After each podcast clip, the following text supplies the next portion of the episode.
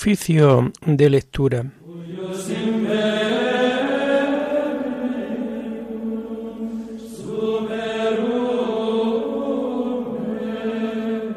Comenzamos el oficio de lectura de este jueves 4 de enero de 2024, jueves de feria del tiempo de Navidad.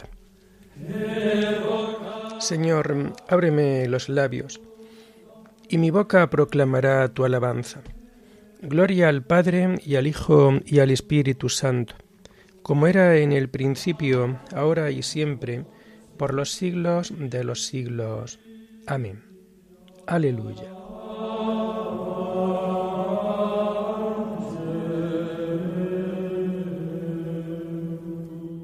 A Cristo que por nosotros ha nacido, venid, adorémosle.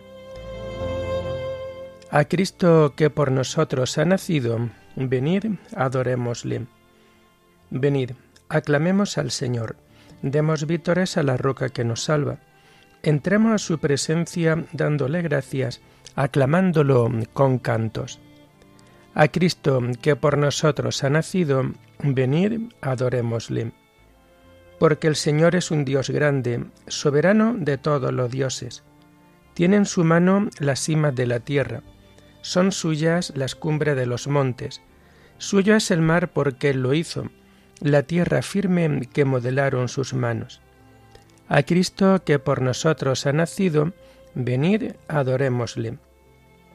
Entrad, postrémonos por tierra, bendiciendo al Señor Creador nuestro, porque Él es nuestro Dios, y nosotros su pueblo, el rebaño que Él guía. A Cristo que por nosotros ha nacido, Venid, adorémosle. Ojalá escuchéis hoy su voz, no endurezcáis el corazón como en Meribá, como el día de Masá en el desierto, cuando vuestros padres me pusieron a prueba y me tentaron, aunque habían visto mis obras. A Cristo que por nosotros ha nacido, venid, adorémosle. Durante cuarenta años, aquella generación me asqueó y dije, es un pueblo de corazón extraviado, que no reconoce mi camino. Por eso he jurado en mi cólera que no entrarán en mi descanso. A Cristo que por nosotros ha nacido, venid, adorémosle. Gloria al Padre y al Hijo y al Espíritu Santo, como era en el principio, ahora y siempre, por los siglos de los siglos. Amén. A Cristo, que por nosotros ha nacido, venid, adorémosle.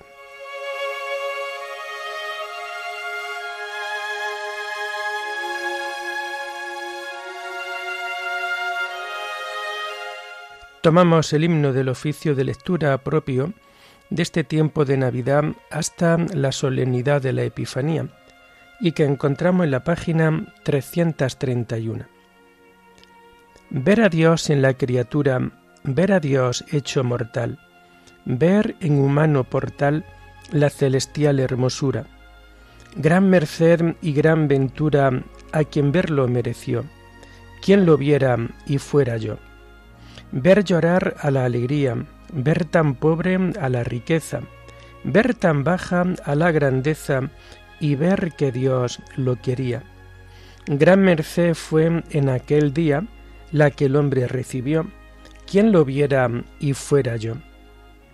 Poner paz en tanta guerra, calor donde hay tanto frío, ser de todo lo que es mío, plantar un cielo en la tierra. Qué misión de escalofrío la que Dios nos confió.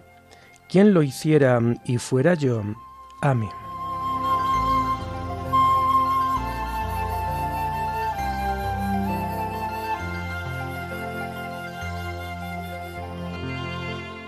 Tomamos los salmos del jueves de la primera semana del Salterio en el oficio de lectura y que vamos a encontrar a partir de la página 645. La promesa del Señor es escudo para los que a ella se acogen. Perfecto es el camino de Dios, acendrada es la promesa del Señor él es escudo para los que a Él se acogen. ¿Quién es Dios fuera del Señor? ¿Qué roca hay fuera de nuestro Dios? Dios me ciñe de valor y me enseña un camino perfecto. Él me da pies de ciervo y me coloca en las alturas. Él adiestra mis manos para la guerra y mis brazos para tensar la ballesta. Gloria al Padre y al Hijo y al Espíritu Santo, como era en el principio, ahora y siempre, por los siglos de los siglos. Amén. La promesa del Señor es escudo para los que a ella se acogen.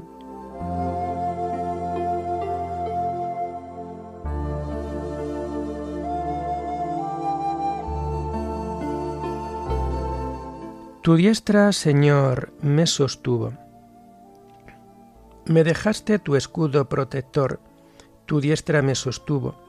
Multiplicaste tus cuidados conmigo, ensanchaste el camino a mis pasos, y no flaquearon mis tobillos.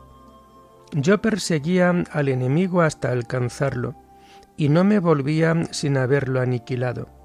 Los derroté y no pudieron rehacerse cayeron bajo mis pies.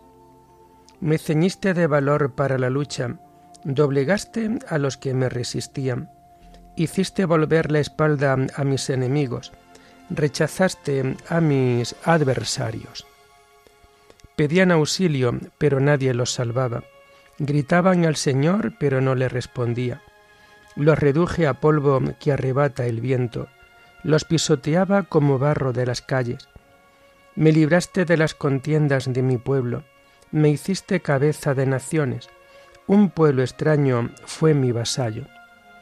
Los extranjeros me adulaban, me escuchaban y me obedecían. Los extranjeros palidecían y salían temblando de sus baluartes. Gloria al Padre y al Hijo y al Espíritu Santo, como era en el principio, ahora y siempre, por los siglos de los siglos. Amén.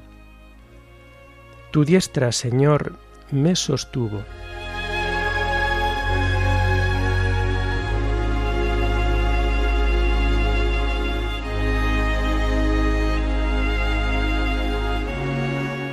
Viva el Señor, bendito sea mi Dios y Salvador. Viva el Señor, bendita sea mi roca se ha ensalzado mi Dios y Salvador, el Dios que me dio el desquite y me sometió los pueblos, que me libró de mis enemigos, me levantó sobre los que resistían y me salvó del hombre cruel. Por eso te daré gracias ante las naciones, Señor, y tañeré en honor de tu nombre. Tú diste gran victoria a tu rey. Tuviste misericordia de tu ungido, de David y su linaje por siempre.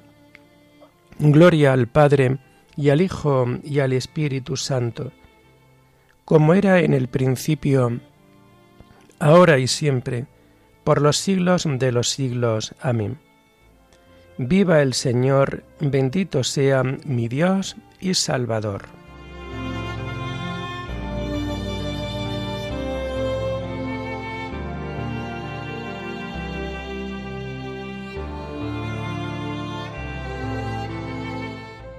Tomamos las lecturas de este 4 de enero, feria del tiempo de Navidad, propias de este día a partir de la página 445. En la palabra había vida, y la vida era la luz de los hombres. La primera lectura está tomada de la carta a los colosenses. Vida de la familia cristiana. Hermanos, todo lo que de palabra o de obra realicéis, sea todo en nombre del Señor Jesús, dando gracias a Dios Padre por medio de él. Mujeres, vivid bajo la autoridad de vuestros maridos, como conviene en el Señor. Maridos, amad a vuestras mujeres, y no seáis ásperos con ellas. Hijos, obedeced a vuestros padres en todo, que eso le gusta al Señor. Padres, no exasperéis a vuestros hijos, no sean que pierdan los ánimos. Esclavos, Obedeced en todo a vuestros amos humanos, no en lo que se ve, para quedar bien, sino de todo corazón, por temor del Señor. Lo que hacéis, hacedlo con toda el alma, como para servir al Señor y no a los hombres, sabiendo bien que recibiréis del Señor en recompensa la herencia. Servid a Cristo Señor. Mirad que al injusto le pagarán sus injusticias, y no hay favoritismos. Amaos, procurad a los esclavos lo que es justo y la igualdad, sabiendo que también vosotros tenéis un amo en el cielo.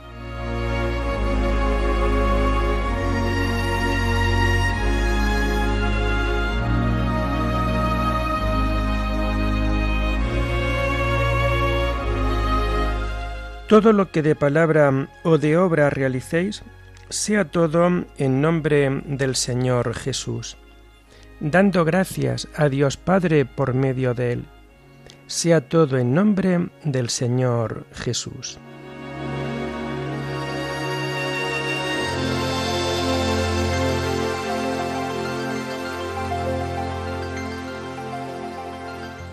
La segunda lectura está tomada de los capítulos de las cinco centurias de San Máximo Confesor Abad.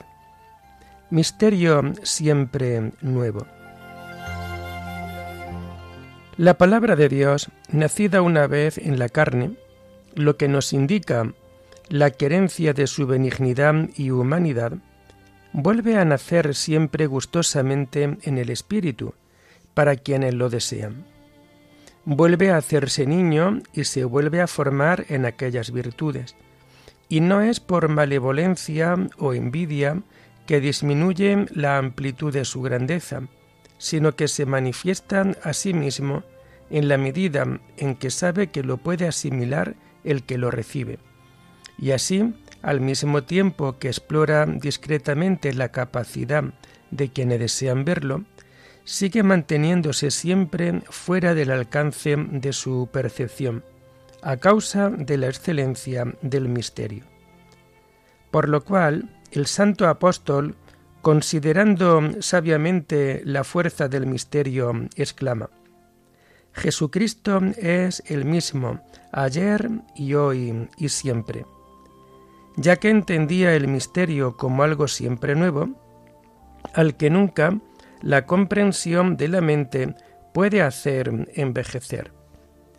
Nace Cristo Dios, hecho hombre mediante la incorporación de una carne dotada de alma inteligente, el mismo que había otorgado a las cosas proceder de la nada. Mientras tanto, brilla en lo alto la estrella del oriente y conduce a los magos al lugar en que yace la palabra encarnada con lo que muestran que hay en la ley y los profetas una palabra místicamente superior que dirige a las gentes a la suprema luz del conocimiento. Así pues, la palabra de la ley y de los profetas, entendida alegóricamente, conduce como una estrella al pleno conocimiento de Dios, a aquellos que fueron llamados por la fuerza de la gracia, de acuerdo con el designio divino. Dios se hace efectivamente hombre perfecto, sin alterar nada de lo que es propio de la naturaleza, a excepción del pecado, pues ni el mismo pecado era propio de la naturaleza. Se hace efectivamente hombre perfecto, a fin de provocar con la vista del manjar de su carne la voracidad insaciable y ávida del dragón infernal y abatirlo por completo cuando ingiera una carne que habría de convertírsele en veneno, porque en ella se hallaba oculto el poder de la divinidad. Esta carne sería al mismo tiempo remedio de la naturaleza humana, ya que al mismo poder divino presente en aquella habría de restituir la naturaleza humana a la gracia primera. Y así, como el dragón deslizando su veneno en el árbol de la ciencia había corrompido con su sabor la naturaleza, de la misma manera, al tratar de devorar la carne del Señor, se vio corrompido y destruido por la virtud de la divinidad que en ella residía. Inmenso misterio de la divina encarnación, que sigue siendo siempre misterio. Pues, ¿de qué modo puede la palabra hecha carne seguir siendo su propia persona esencialmente, siendo así que la misma persona existe al mismo tiempo con todo su ser en Dios Padre? ¿Cómo la palabra que es toda ella Dios por naturaleza, se hizo toda ella por naturaleza hombre, sin detrimento de ninguna de las dos naturalezas, ni de la divina, en cuya virtud es Dios, ni de la nuestra, en virtud de la cual se hizo hombre. Solo la fe capta estos misterios. Ella precisamente que es la sustancia y la base de todas aquellas realidades que exceden la percepción y razón de la mente humana en todo su alcance.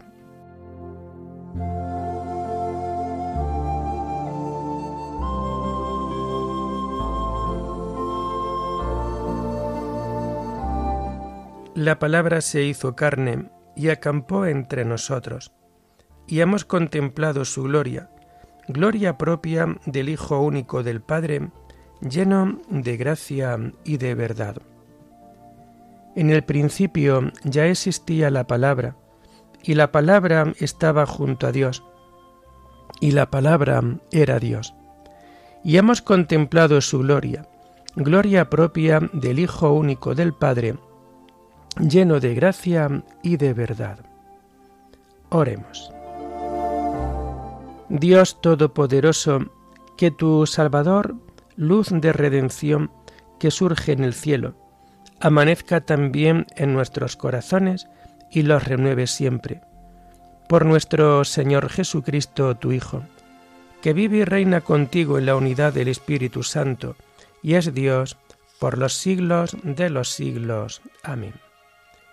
Bendigamos al Señor, demos gracias a Dios.